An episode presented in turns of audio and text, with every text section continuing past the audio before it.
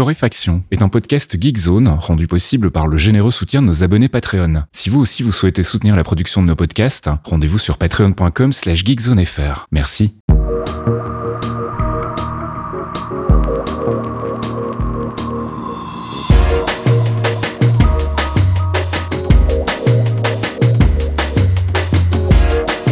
Bonjour Geekzone et bienvenue dans ce 281e épisode de Torréfaction. On se retrouve comme toutes les semaines le jeudi soir pour les abonnés Patreon et le vendredi matin pour les autres avec notre select de l'actu. Une select que je réalise avec mon ami Caféine. Salut Caf. Oui, bonjour monsieur. Comment ça va? Bon écoute, ça va.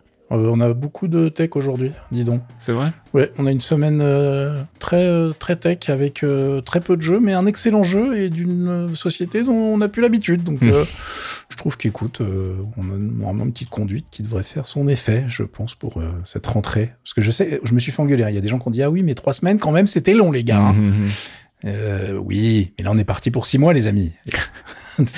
Faut pas y penser, face. C'est ça. N'y pense pas. Reste détendu. Je pense que je pense qu'on va leur caser quelques jours au mois de mai, tu Oui. vois. Ça, on va s'organiser un truc. Un petit RTT, un truc comme ça. Exactement. Euh, allez, on commence avec le gaming du coup et avec le nouveau Prince of Persia sur Switch et bientôt sur PC aussi d'ailleurs. si Alors en fait, il est dispo partout, les amis. D'accord, ok. Je pensais qu'il Prince n'était pas encore sorti sur PC. Moi. Non, en fait, ce qui se passe euh, et pourquoi on est très nombreux à savoir qu'il est sorti sur Switch, c'est qu'il a leaké.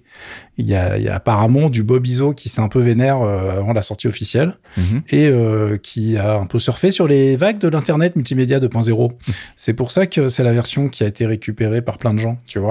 Mhm. et euh, qui euh, a commencé à faire parler du jeu avant, euh, je pense, que ce que Ubi avait, pro, avait, avait décidé. En tout cas, c'est comme ça que j'ai vu, parce que d'après les dates, ça cadre un peu, et d'après ce que j'ai vu sur Internet, puisque Bob Iso m'a écrit personnellement. tu vois? C'est un, ami, hein, tu sais, on Ah. s'envoie des, on s'envoie des news. Euh, donc Un ami flibustier. c'est ça, un ami, un ami flibustier, putain. Euh, le titre complet, c'est Prince of Persia, The Lost Crown. Je vous ai linké plein de trucs pour que vous ayez de la lecture et des vidéos à regarder. Euh, je vous ai évidemment linké la page Open Critique, mais aussi le test de Kotaku qui est excellent, euh, et surtout une vidéo officielle, on va en reparler, euh, et une- un article qui parle des tips du jeu. Vous allez comprendre pourquoi tout ça est un petit peu important. Euh, c'est un Metroidvania qui est fait par Ubisoft Montpellier, qui se boucle en 20-25 heures, en gros, hein, euh, qui est disponible, comme je le disais, sur pratiquement euh, toutes les machines modernes et pas modernes, puisque c'est aussi dispo sur PS4 et Xbox One. Donc évidemment, c'est sur Xbox Series X, S, PC, Nintendo Switch, on vient de le dire. Et c'est extrêmement bien optimisé, c'est-à-dire que la version Switch dont on parlait il y a deux secondes, elle est vraiment très bien. C'est-à-dire qu'on a une, voilà une version qui euh, en mode portable ou sur télé et effectivement très euh, bah, qui met la console à l'honneur. Parce que D'habitude hein, sur les jeux qui font parler d'eux sur toutes les machines, la version Switch c'est souvent la version un petit peu euh, qui traîne la patte. Mhm. Mais bon là on parle d'un Metroidvania donc il y avait moyen de faire un truc. Enfin je pas très gourmand, hein, c'est pas pas les jeux les plus euh, les, les, les plus incroyables à faire tourner. Clair. Euh, et du coup, euh, vous allez me dire, mais putain, Prince of Persia, ça fait longtemps qu'on n'a pas vu ça. Alors, je crois que la licence, j'ai j'ai un trou, je sais plus si c'est 11 ou 14 ans. Euh, depuis ou 13 ans, enfin ça fait très très longtemps qu'on n'avait pas eu un jeu Prince of Persia. Euh, je crois que le dernier on avait fait la couve ensemble. Non, je crois pas. Ah oui, c'est même vieux à ce point-là. Non, mais on est dans ce genre de vieux, tu vois. Ouais, ouais, ouais, on est sur ce jeu. Il y a eu, il y a eu des trucs depuis, mais euh, ça fait plus de 10 piges que la licence euh, était en train de prendre la poussière. Euh, J'avoue que j'en attendais rien. Euh, puisque j'avais pas du tout suivi le développement du jeu. Et euh, j'ai passé euh, on va dire 6-7 heures dessus euh, sur les 20-25 heures du, du- qu'il faut pour boucler le titre. C'est très peu mais ça me permet de moi d'avoir mon avis et d'avoir fait mon Reader's Digest avec euh, toutes les reviews qui sont sorties. Et, euh, et c'est une très bonne surprise. Et pourtant, je suis pas un énorme fan du genre Metroidvania, euh, puisque euh, il y a un truc dans les Metroidvania qui peut crisper plein de gens, c'est les allers-retours, tu vois. C'est-à-dire Mm. que tu vois des endroits, mais tu te dis ah bah oui, ok les mecs, j'ai compris, je peux pas y aller, il faut que j'aille débloquer un autre truc, que j'ai une nouvelle arme pour pouvoir passer ici, etc. Et ça me saoule parce que déjà j'oublie euh, qu'on peut faire ce truc-là, et au bout d'un moment je me paume, je me bloque tout seul, et euh, ces allers-retours en fait m'emmerdent. Vous allez voir, dans celui-là, ils ont trouvé une excellente euh, solution. Euh, ça fait partie des points positifs du jeu. Au niveau du scénar, je vous l'ai fait hyper courte. Euh, c'est Sargon qui vous incarnez, Sargon, pardon, qui est un jeune soldat qui fait partie d'un clan de guerriers d'élite. Connu sous le nom d'Immortel. Euh, Il y a Marvel qui vient d'appeler. Les gars, c'est à nous, ça maintenant, faut arrêter. Alors, je sais pas si en français ils ont traduit par Les Immortels jouent en anglais, donc j'ai pas fait gaffe, mais Mhm. euh, c'est euh, Immortals en, en anglais tout bêtement. Euh, évidemment, au bout de trois secondes et demie, le prince est capturé, ça nous change des princesses. Euh, il se fait trimballer dans un endroit qui s'appelle le Mont Caf. Euh, donc ça doit être c'est chez moi. Hein. Je pense que, enfin moi personnellement, je le prends comme ça. C'est avec un cul, mais euh, ça se prononce pareil. Euh, et euh, il se passe des trucs pas très, qui ne ré- voilà, la physique est pas vraiment euh, normale là-bas. hein. Euh, il se passe des trucs très marvéliens au niveau de la gestion du temps. Euh, ça va dans le passé, dans le futur. Il y a des gens qui devraient être morts, qui devraient pas être là. C'est un sacré bordel. Et au début, euh, on y va un peu en mode euh, bon, c'est intéressant, mais ça n'a pas l'air de révolutionner quoi que ce soit. Et c'est vrai que le début de l'aventure est un peu mou du genou. Et en fait, ça s'accélère euh, très vite, que ce soit au niveau du scénario ou de l'action. Parce que comme d'habitude avec ce genre de jeu, du côté du gameplay, il va falloir la mise en place et le déblocage des armes et des pouvoirs petit à petit pour que ça devienne vraiment super intéressant. Et de l'autre, du côté du scénar, ça prend un peu son temps et euh, on vous présente les différents personnages, etc. Donc effectivement, c'est pas non plus euh, un départ à, fond la caisse. euh, Donc c'est normal, ne vous inquiétez pas. Ça devient très bien. Et alors, a priori, alors moi je suis pas assez loin. Je, je- je vous parle là euh, via les reviews que j'ai vu passer sur le net. Euh, a priori, le finish claque de ouf. Et il Mhm. paraît que la dernière, le dernier tiers de l'aventure est incroyable. Ok. Donc, euh, bah écoute, tant mieux. Hein. Euh, mais moi, j'avoue que j'y suis allé à rebrousse-poil parce que, encore une fois, les Metroidvania, ça me vénère très très vite. Et puis, j'étais pas vraiment dans le mood pour y jouer. Enfin, voilà, ça arrive. Hein. t'as un super jeu qui sort une semaine X et toi, t'as pas envie de jouer à ça. Bon, bah, c'est la vie. Hein. Euh, et je me suis forcé et j'ai pas regretté. En fait, c'est vraiment très très bien foutu. Euh, on a un mode en fait qui est très novateur dans la façon dont ils ont abordé la difficulté des Metroidvania. C'est-à-dire qu'ils ont rajouté plein de fonctionnalités euh, de base euh, dans le jeu, un Mhm. truc hyper con qui est la meilleure invention du jeu, et je veux ça dans tous les Metroidvania jusqu'à la fin des temps. Quand tu es en train de jouer, mon petit Fasque, et que tu vois un mur, et que tu te dis, ici, je vais pouvoir passer un jour, mais qu'évidemment, tu vas oublier dans à peu près 25 secondes, C'est clair. T'appuies en fait sur le D-pad, ça Mhm. va prendre, t'as une puce en haut ou en bas, ça va prendre une photo. Cette photo, en fait, ça te fait un marque, une marque sur la carte. Nice. Et en fait, la marque sur la carte, tu peux la regarder, tu vois la photo. Mhm. Donc c'est vraiment super intéressant et c'est surtout super efficace. Donc c'est vraiment euh, un truc qui est aussi simple que, enfin tu te dis quand tu vois la fonction, tu te dis putain pourquoi on n'a pas ça depuis 2000 ans? Euh, Et ça c'est vraiment génial. Mais ils sont pas arrêtés là. C'est pour ça que je vous parlais au début d'une vidéo accessibilité et euh, qui est hyper intéressante, qui fait 5 minutes, puisqu'en fait ils ont fait des différents modes de jeu, mais tu as surtout un mode de jeu. Donc t'as le truc hyper facile pour profiter de l'histoire. T'as un mode de jeu normal, t'as un mode de jeu super hardcore qui transforme quasiment le jeu en soul-like. D'accord. C'est-à-dire que là, il faut vraiment gérer, parce que dans, je vous ai pas expliqué tout le système de combat, mais vous avez des pouvoirs spéciaux, vous pouvez parer les attaques des Oui. ennemis. Euh, et quand tu parles des attaques, c'est vraiment euh, à la From Software. Donc c'est vraiment, euh, au bout d'un moment, c'est à la frame, etc. C'est super difficile. Il y a des attaques que tu peux pas parer, donc faut les esquiver. Donc si vous réglez tout en hard, vous jouez à un jeu qui est hyper difficile, mais qui est très euh, fa- satisfaisant quand tu arrives à passer les ennemis. Donc pour ceux qui aiment ce genre de difficulté, qui aiment ce genre de challenge, c'est vraiment super bien foutu. Mm. Et à l'inverse, si euh, il y a toi ou moi un, un soir de fatigue où tu te dis j'avancerai bien dans le jeu, mais j'ai pas envie de refaire cette salle pendant 500 ans, et ben en fait c'est possible. C'est-à-dire que tu as un mode même custom où tu peux dire moi je veux qu'on m'aide sur les phases de plateforme, je veux qu'on m'aide sur les phases de tir, je veux avoir un autolock sur les ennemis, euh, etc., etc. Un truc tout bête. Hein. Votre personnage, vous pouvez lui dire de se retourner automatiquement vers les ennemis qu'il doit combattre. Plein de trucs qui vont aider et les gens qui ont pas envie de se saouler, les gens qui aussi ont des problèmes, euh, des problématiques, euh, parce que ça gère aussi plein de handicaps, etc. C'est ultra malin et rien que pour ça, j'étais impressionné par le jeu et du coup, bah, euh, il a fait un carton en termes de notes, puisque là, globalement, euh, on est quand même sur une petite moyenne de critiques, je crois qu'il est autour de 95%. Alors attention, hein, il y a des grosses variations dans les tests. Il y a PC Gamer qui lui a mis 72%. Il y a des mecs qui ont, sont restés relativement calmes aussi. Ça reste un Metroidvania. Je veux dire, ils, ils ont vraiment fait un boulot de ouf autour de la formule. Après, c'est pas, il y a pas une révolution de gameplay, tu vois. Ouais. Mais je suis très très très euh, impressionné par le, le résultat du, du bestiau. Euh, et puis en termes d'optimisation, euh, je vous confirme que grâce à mon ami Bobizo, j'ai pu vérifier que ça tournait en mode Switch sur un Steam Deck. Donc autant vous dire que euh, sans aucune optimisation ou effort de ma part.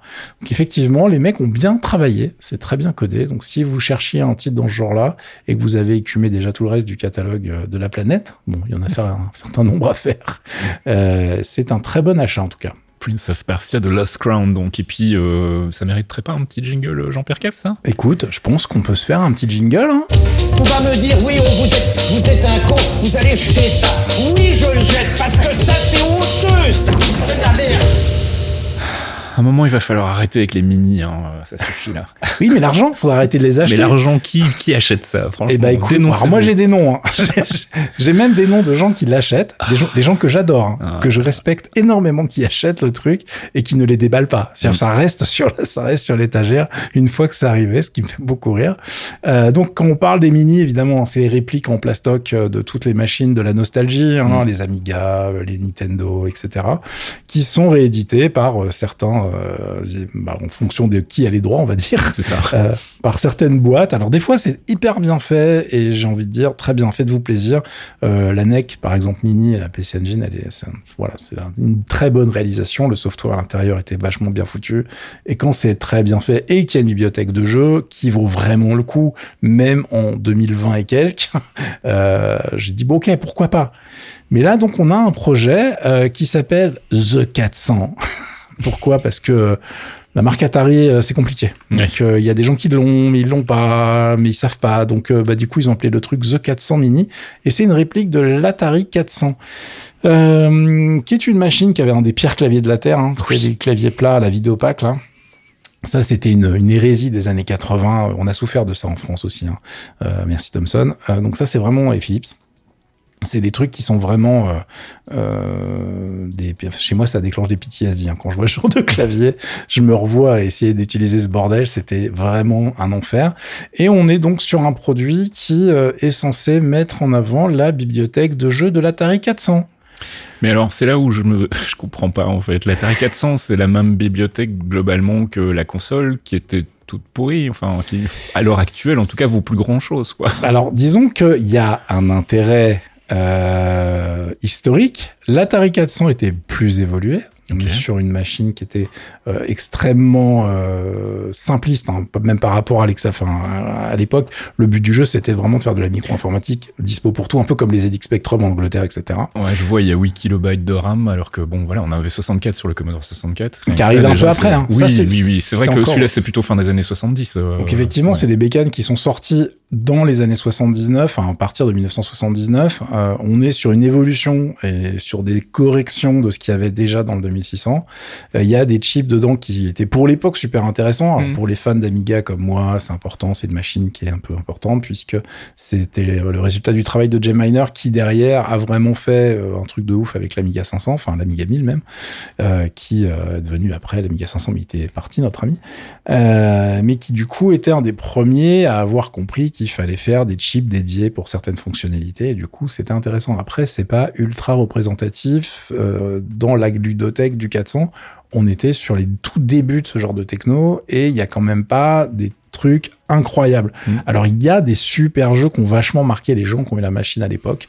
Euh, vous allez entendre parler des Seven City of Gold, Archon, Mm. Null, euh, voilà, il y a plein de trucs qui sont comme ça euh, très, euh, Emblématiques. ouais, emblématiques, mais je vous conseille, avant de dépenser le moindre euro, de lancer un émulateur, de lancer le jeu et de vous rappeler, en fait. Parce qu'on est quand même pas très loin des jeux de la VCS, en fait, euh, graphiquement, techniquement. en tout Ah bah cas. ouais, c'est des gros bâtons dégueulasses. Ouais. Enfin, je veux dire, il faut beaucoup, beaucoup d'imagination sur cette plateforme. On n'est pas sur des jeux, euh, même de la NES, tu vois, Mm. qui, c'est des machines qui sont arrivées après, etc. Mais on est vraiment sur des trucs qui étaient quand même super basiques, alors, qui ont euh, historiquement une place hyper importante dans l'évolution de la micro, qui sont des, des machines hyper intéressantes, mais qui étaient des, euh, des bécanes qui sont euh, un peu à l'instar du Commodore VIC-20, qui sont des machines quand tu translates aujourd'hui euh, ta nostalgie, tu fais ah ouais quand même c'est cool, Oui. c'est chaud. Il y a un écart de ouf entre le VIC 20 et le Commodore 64 par Oui, exemple. Tout à fait. Ça me viendrait pas à l'idée de me dire tiens je vais me faire une petite soirée VIC 20 là vraiment, euh, alors qu'une soirée Commodore 64 vous me revoyez pas les mecs. hein. Donc euh, c'est vraiment un, là on, on commence à, à aller gratter, tu vois tous les trucs que tu peux ressortir en se disant il y a bien des mecs qui sont suffisamment nostalgiques pour mettre 120 dollars dans l'histoire.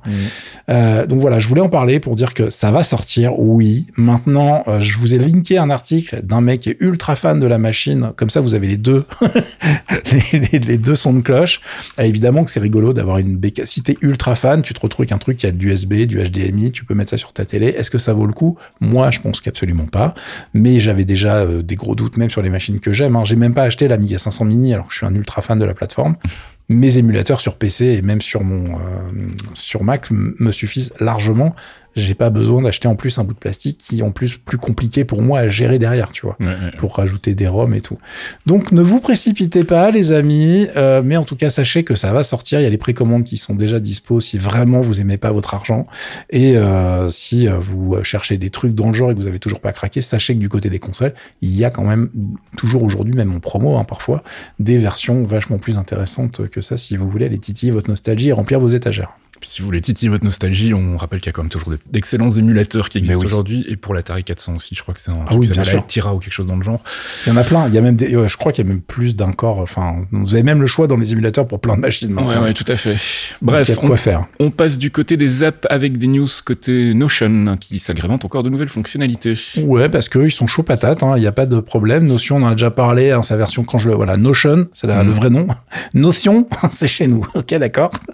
c'est quand on devient français. Euh, Notion, c'est l'outil euh, de productivité qui permet de faire euh, du texte, des bases de données, etc., dont on a parlé plein de fois qui est un des trucs que j'utilise le plus dans ma vie pro et même perso maintenant. C'est, j'ai beaucoup trop de choses dedans, les mecs, déconnez pas avec ça. Euh, et qui avait racheté une société qui s'appelle Cron, en fait, euh, enfin qui s'appelait du coup Cron, en 2022, qui faisait un excellent calendrier.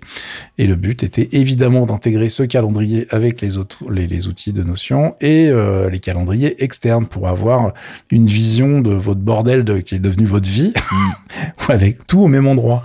Alors on n'y est pas. Pourquoi? Parce que c'est euh, un petit peu, pro, enfin bon, je m'y attendais un petit peu, mais Cron en fait à l'époque quand ils sont sortis, ça gérait vraiment euh, les intégrations qu'avec Google Calendar et c'est toujours le cas avec euh, cette intégration Made in Notion, c'est-à-dire que là on peut intégrer tous les événements qui ont une date, qui viennent de votre, euh, de vos différentes bases de données Notion. Vous pouvez intégrer tout ce que vous voulez dans le calendrier, mais vous pouvez pour le moment euh, intégrer que les événements qui viennent de Google Calendar. Mhm. Donc c'est euh, chiant, hein, surtout Oui. à une époque où on essaye de mettre euh, Google dans sa petite box et de ça. pas la toucher, tu vois, un bâton.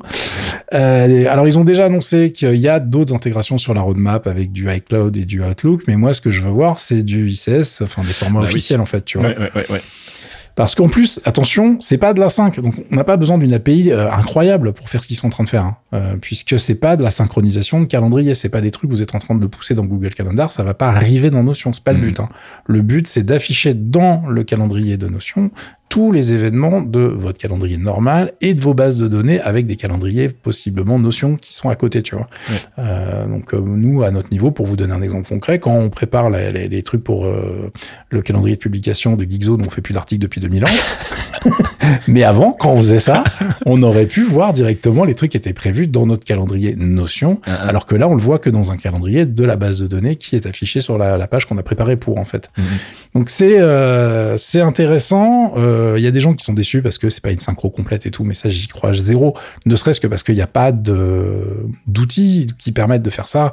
Les, les, les gens qui veulent faire du calendrier aujourd'hui, euh, c'est des gens qui veulent que vous utilisiez leur service et que vous restiez chez eux. Mhm. Euh, Google de son côté, Outlook de son enfin Microsoft avec Outlook qui fait zéro effort aussi. Donc euh, c'est un peu chiant et j'aimerais bien que les boîtes tierces comme ça, au lieu de s'appuyer sur des, des, grosses sociétés, fassent un effort et euh, utilisent les standards du marché, même si tout le monde s'en fout apparemment, parce que comme ça on pourrait l'utiliser avec euh, Fastmail au hasard, tu vois. Ouais, ouais, ouais.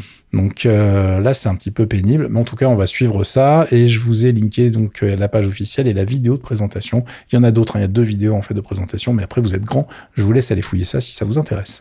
Allez, on attaque la grosse partie matos avec euh, des nouvelles cartes chez nos amis de Nvidia. Ouais, dont on avait annoncé la sortie la semaine dernière, euh, mais qui du coup commence à être testée en fonction des dates de sortie. Donc la première qui était prévue, c'est la RTX 4070 Super. Je vous ai euh, du coup linké le test d'Ars Technica.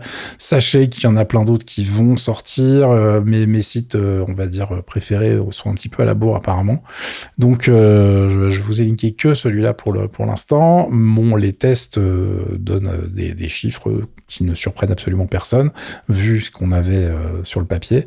C'est-à-dire qu'on a devant nous une carte qui peut aller se bastonner avec une 3080 Ti, qui peut aller se bastonner avec des même une 3090 sur certains euh, Euh, le problème, c'est que dès que tu passes en 4K, c- les perfs s'écroulent un peu, puisqu'on a un bus mémoire de 192 bits et que c'est vachement moins que les autres en fait. Donc si vous voulez jouer en 4K par exemple, euh, va falloir vraiment mettre le DLSS, etc. Sinon c'est un problème. Mais en revanche, là où ça fait très mal aux gens qui ont investi à l'époque, c'est qu'on a effectivement une carte à 660 euros euh, qui explose ce qui se faisait pour 1100 ou 1400 balles il y a pas longtemps.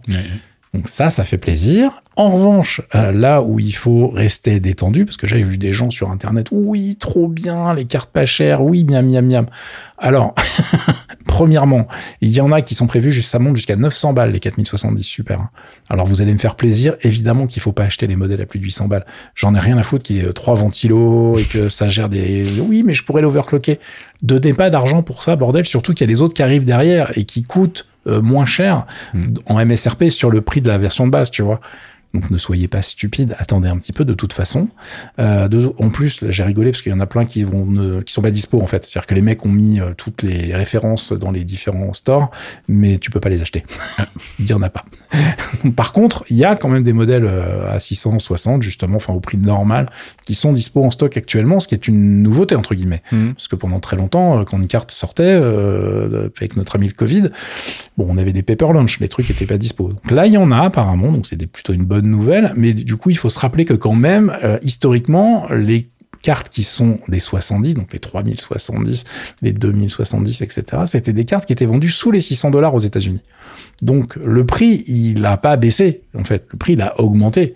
Euh, mais bon, il y a l'inflation, il y a plein de trucs qu'on jouait, etc. Mais on est quand même sur un tarif de base qui est pas euh, si euh, incroyable que ça. On revient juste dans un truc qui est plus raisonnable et c'est une excellente nouvelle. Et comme la concurrence est une belle chose, euh, il se trouve que bah, AMD s'est dit, Hum, on va peut-être pas laisser nos, euh, nos Radeon au même prix du coup. Puisque évidemment, euh, quand tu vois débarquer des cartes aussi euh, efficaces à ce prix-là, euh, tu peux pas te permettre d'avoir des cartes qui sont un peu moins efficaces à un tarif ne serait-ce que égal. Donc du coup, euh, si vous voulez vraiment dépenser moins de thunes, il est possible d'acheter des RX 7800 euh, XT euh, qui font un travail excellent. Euh, alors attention, ça consomme plus, il n'y a pas de ray tracing aussi efficace, il n'y a pas de DLSS.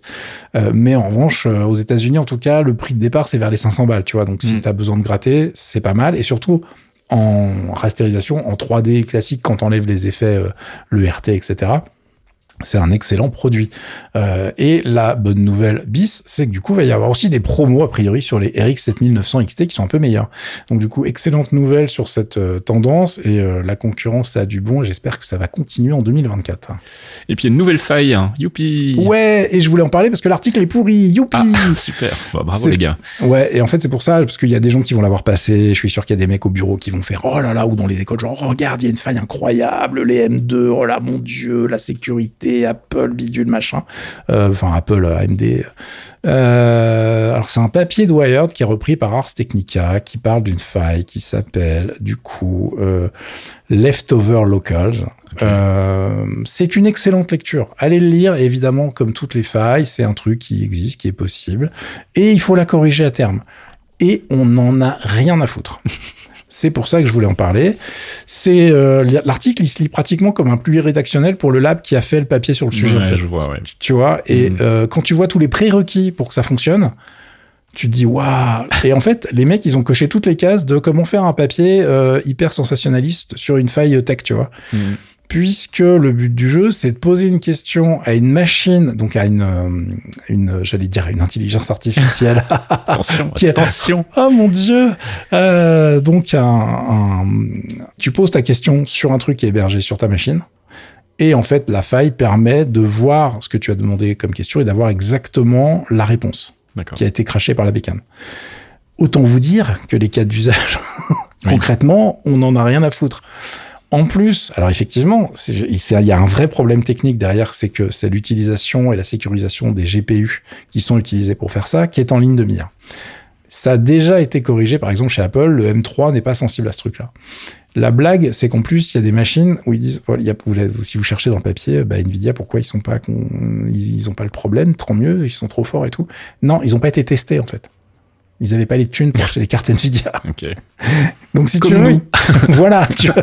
Alors maintenant, ça va changer, ouais. Ouais. Mais ce que je veux dire, c'est que globalement, l'étude, elle est, euh, elle est euh, un petit peu déjà biaisée. Donc c'est rigolo si vous êtes un bon, euh, un, un bon nerd de ce genre de texte, c'est rigolo. La boîte s'appelle Trail of Bits.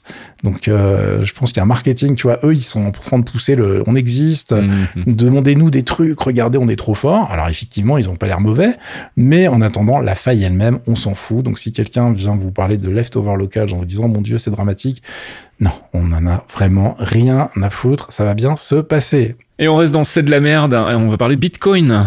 Ouais, et tout. Alors pour le coup, tu vois, comme je viens de mettre une balle à Ars Technica et que j'aime bien Ars Technica, je me suis dit, je vais linker un autre papier comme quoi quand ils veulent publier certains trucs de Wired, ils peuvent, tu vois. Donc c'est encore un papier exactement le même cas de figure. C'est un truc qui est déjà sorti sur Wired. C'est la même maison d'édition maintenant, Ouais. euh, qui euh, reprend en fait un long article de euh, Wired qui parle d'un bouquin qui reprend les exploits d'une nana de 27 ans qui a fait exploser en fait le mythe de l'anonymat au niveau du Bitcoin. Et ils expliquent comment ça a été fait, etc. Bon, en gros, les mecs sont gentils puisqu'ils résument le bouquin dans le, dans le papier. Et euh, si vous vouliez juste savoir comment elle avait fait, vous avez plus besoin de lire le livre en fait. hein. Alors évidemment, le bouquin est beaucoup plus riche que ça, hein, Ah mais sur la, la, la méthode utilisée et la patience de la nana, c'est vraiment rigolo. Juste l'article de Ars Technica euh, est vraiment très bien. Je rappelle d'ailleurs, hein, si vous êtes en mode genre oui, bah, t'es rigolo, mais moi je parle toujours pas anglais, ça fait 1000 ans que tu fais, ça fait 290 000 épisodes de podcast où tu nous lignes des trucs en, en, en Eh ben, anglais. apprenez. Alors, apprenez l'anglais déjà, et si vraiment vous voulez le lire et que c'est la merde, vous pouvez toujours faire des copier-coller dans DeepL, ça marche très bien. C'est vrai. Euh, et euh, ça vous permettra de, de, de voir ce qui est dit, euh, puisque franchement, le papier est très très rigolo. La, la patience de la nana, déjà, j'étais, ça m'a fatigué de lire la méthode que la meuf a employée. Par contre, les mecs en face étaient bien dégoûtés, parce que c'est elle qui a pu vraiment aider à expliquer comment on pouvait tracer les gens très très facilement avec les achats faits en Bitcoin et que c'était pas du tout anonyme, donc c'est très rigolo Et puis on va parler de gros disques durs. Avec euh, Seagate qui présente sa technologie Mosaic 3+. C'est magnifique. C'est, euh, je vais vous la faire courte parce que là, ils ont essayé de battre euh, Apple et compagnie sur comment mettre le plus de buzzwords possible dans un communiqué de presse. C'est extraordinaire. Mais la résultante de ça, c'est que les mecs sont en train de nous sortir là maintenant tout de suite des disques durs qui vont aller de 24 à 32 téraoctets, s'il te plaît. Pas mal. Donc euh, bon bah là il faut quand même avoir beaucoup d'amis euh, de chez Bob VHS hein, parce que je vois pas à quoi ça va vous servir en tant qu'humain normal. Hein. Ça. Évidemment que dans les centres serveurs etc ça c'est hyper important. Mais euh, pour vous, oui je fais beaucoup de vidéos. Ouais ouais ouais ouais ouais. Parle-moi de tes vidéos. Ça, ça, ça m'étonne. Je vous ai linké en tout cas le papier de Next et de Anantech qui euh, détaille euh, tout ça. En gros, c'est les évolutions d'une techno euh, qui avait déjà été présentée, qui s'appelle chez Seagate le, le Hammer. Il y a un sous-titre Tu veux que extraordinaire. le Hammer, le, Le HAMR. It, It Assisted Magnetic Recording. C'est magnifique. Enregistrement magnétique assisté par laser. Voilà. Alors la blague, c'est que le sous-titre, et je suis obligé de le dire ça, parce que ça c'est important que des gens maintiennent la tradition des sous-titres pourris. Euh, et sur Next, le sous-titre c'est Minister Hammer. Si vous avez la ref, vous êtes super vieux et ça me fait très plaisir. Voilà. Donc, mais c'était parce que voilà, il sert à rien le sous-titre et ça, c'est ce qu'on, c'était notre vie de trouver des sous-titres de merde, des Uh-huh. titres de merde dans Joy. Et du coup, ça me fait beaucoup rire de voir ça. Euh, alors, pour info, il y a l'équivalent chez Western Digital qui bosse sur sa technologie qui s'appelle MAMR. MAMR, le Microwave Assisted Magnetic Recording. Euh, le but du jeu à chaque fois c'est le même, hein, c'est d'inscrire des données avec un- une densité de plus en plus importante par plateau et de caler le plus de plateaux possible dans un, toujours dans le même format en fait de disque dur qu'on connaît depuis maintenant bien longtemps. Euh, le but du jeu globalement, c'est de pouvoir aller avec cette technologie jusqu'à 50 teraoctets, euh, ce qui va faire plaisir à mon avis beaucoup de data centers. Bah, mais encore une fois, pour les, bon, on a bien deux trois noms de, de gens sur Geekzone que ça va intéresser, mais je regardais encore les prix des 16 et 10, enfin des disques de plus de 10, de 10 teraoctets. Euh, Oui, ça reste cher. hein. ça a pas beaucoup baissé les amis. hein. Non, non. Je, vaut mieux acheter des SSD en ce moment, c'est dire. Donc, euh, enfin, en, en termes de, de, de, De capacité, ouais. enfin, de ouais, puis surtout de, de, de qualité d'usage, si tu veux. Mm, mm, Comme parce que je sais pas si vous avez réutilisé un disque dur magné- euh, magnétique à l'ancienne qui tourne, tu vois, avec des plateaux il y a cette année. Mais si vous avez pas de NAS ou tab, vous êtes peut-être que sur SSD depuis un certain temps, euh, et ben putain, euh, ça manque pas en fait. Hein. Moi, je sais parce que j'ai rallumé ma PS4 et j'ai installé un truc dessus et c'est- Ouais. ça a jamais été rapide, mais j'avais oublié en fait. C'est- C'est vraiment, euh, j'ai fait du rétro gaming en fait. Hein. C'était euh, un peu un peu relou. Donc voilà, on attend de voir ce que ça va donner à terme, mais c'est super intéressant et puis surtout, bon, c'est toujours rigolo de voir des techs évoluer comme ça. Je me rappelle de mon premier disque dur de 52 mégaoctets. Oui. Euh, je t'aime d'amour, petit disque dur. Tu as 20 changé ma vie mégaoctets, à moi, monsieur. Combien Des- 20 mégaoctets à l'époque et c'était Ah, déjà la fête, quoi. Ah bah ouais, mais 52, je crois que c'était un truc de ouf et c'était un truc d'occasion. Et quand je l'ai branché sur mon Amiga 500, évidemment, j'ai, euh, enfin, tu vois, tu, tu fais genre, oh, c'est donc ça. le Je peux mettre toutes mes disquettes dessus. J'accède directement à mes modes. Waouh, c'est un truc de fou. Et euh, on s'habitue, hein. on s'habitue à ces conneries très très vite.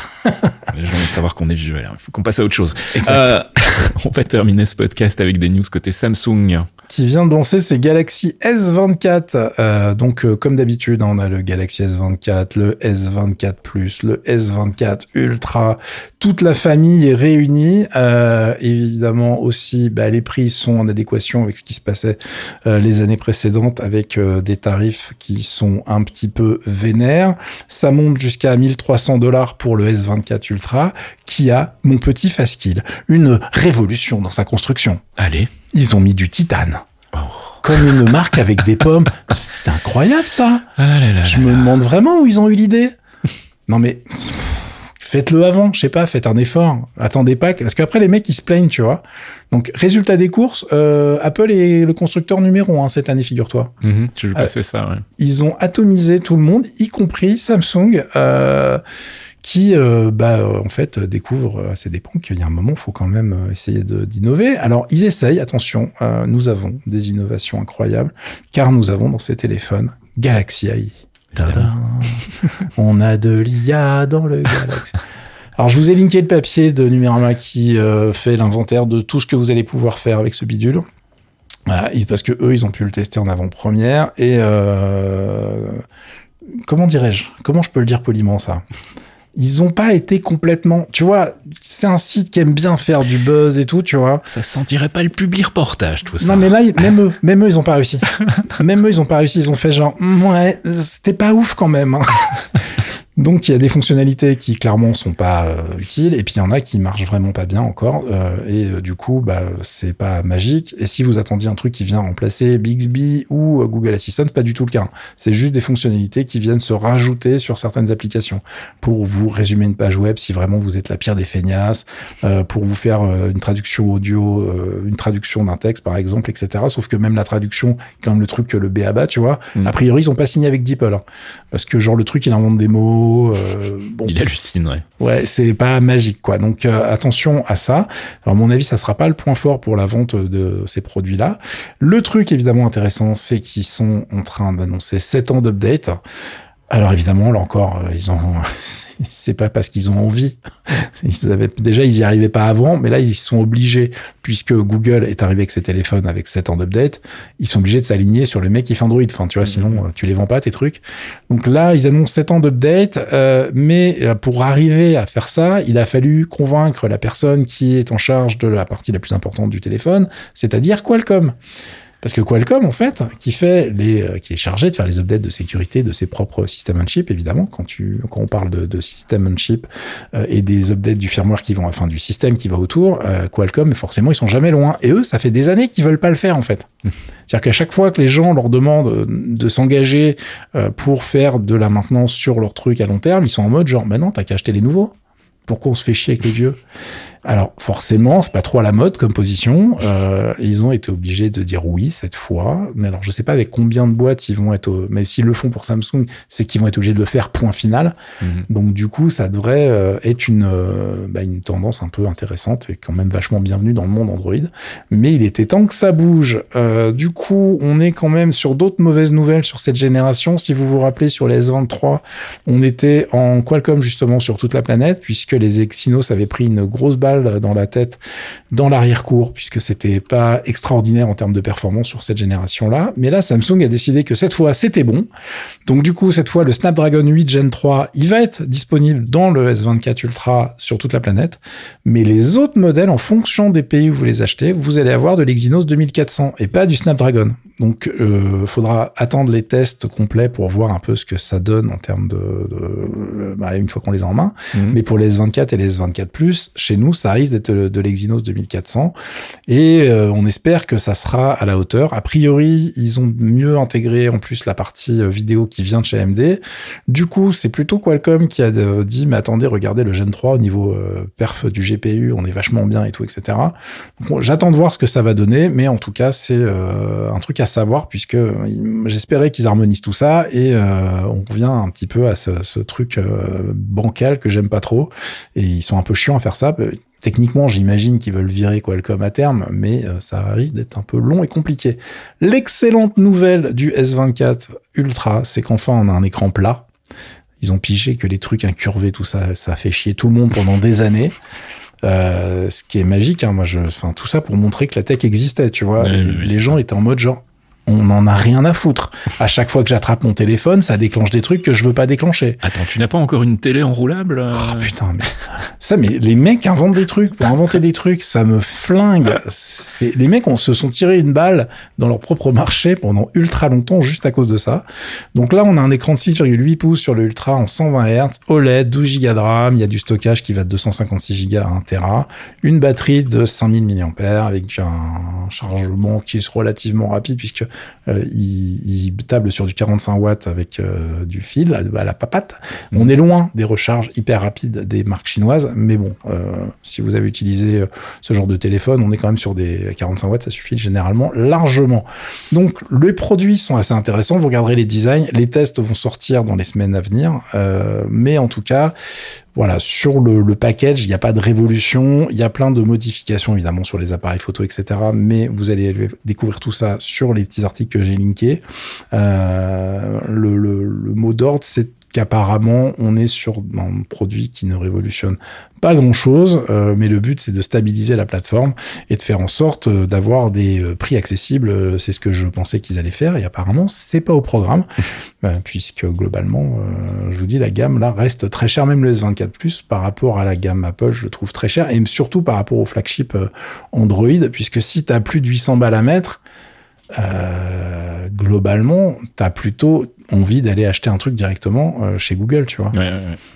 Moi, il y a un truc qui me gêne en plus, c'est que là, les mecs qui parlent de 7 ans d'update, il faut quand même garder en tête également que c'est pas les updates à date de sortie, Mhm. euh, comme on a l'habitude de les avoir sur euh, les plateformes Apple ou euh, chez Google.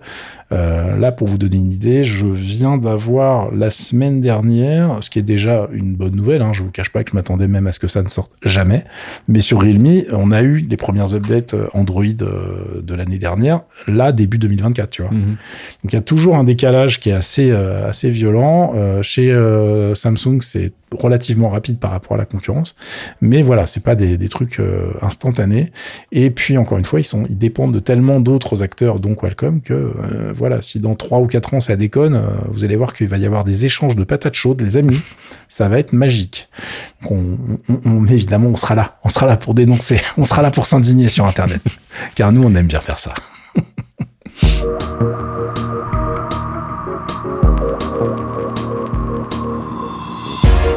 Et c'est la fin de ce 281e épisode de Torréfaction. On remercie bien évidemment nos abonnés Patreon sans qui tout cela ne serait pas possible. Patreon.com slash geekzonefr. Si vous aussi voulez vous abonner, sachez que vous pouvez le faire à partir d'un euro par mois. Et ça vous donnera accès à du contenu exclusif de temps en temps, euh, quand on a l'occasion de le faire. Il y a un- une pause comics qui est sortie il n'y a pas très très longtemps, où notre ami Archeon euh, liste un peu les, les recommandations comics euh, du moment. Et puis on va essayer d'enregistrer un petit euh, mémoristique bientôt. Ça fait longtemps. Euh, on va C'est- c'est ma faute. J'avais du travail. Oui, oh, j'ai pas vraiment relancé non plus, donc euh, je peux pas C'est vraiment vrai, te blâmer. tu m'aurais relancé, je t'aurais fait oui, mais non. J'avais des trucs à faire et je suis à la bourse sur des, des freelances. Voilà, je pourrais vous cacher. Sur ce, on vous souhaite un bon week-end et on vous dit à la semaine prochaine. Ciao À plus!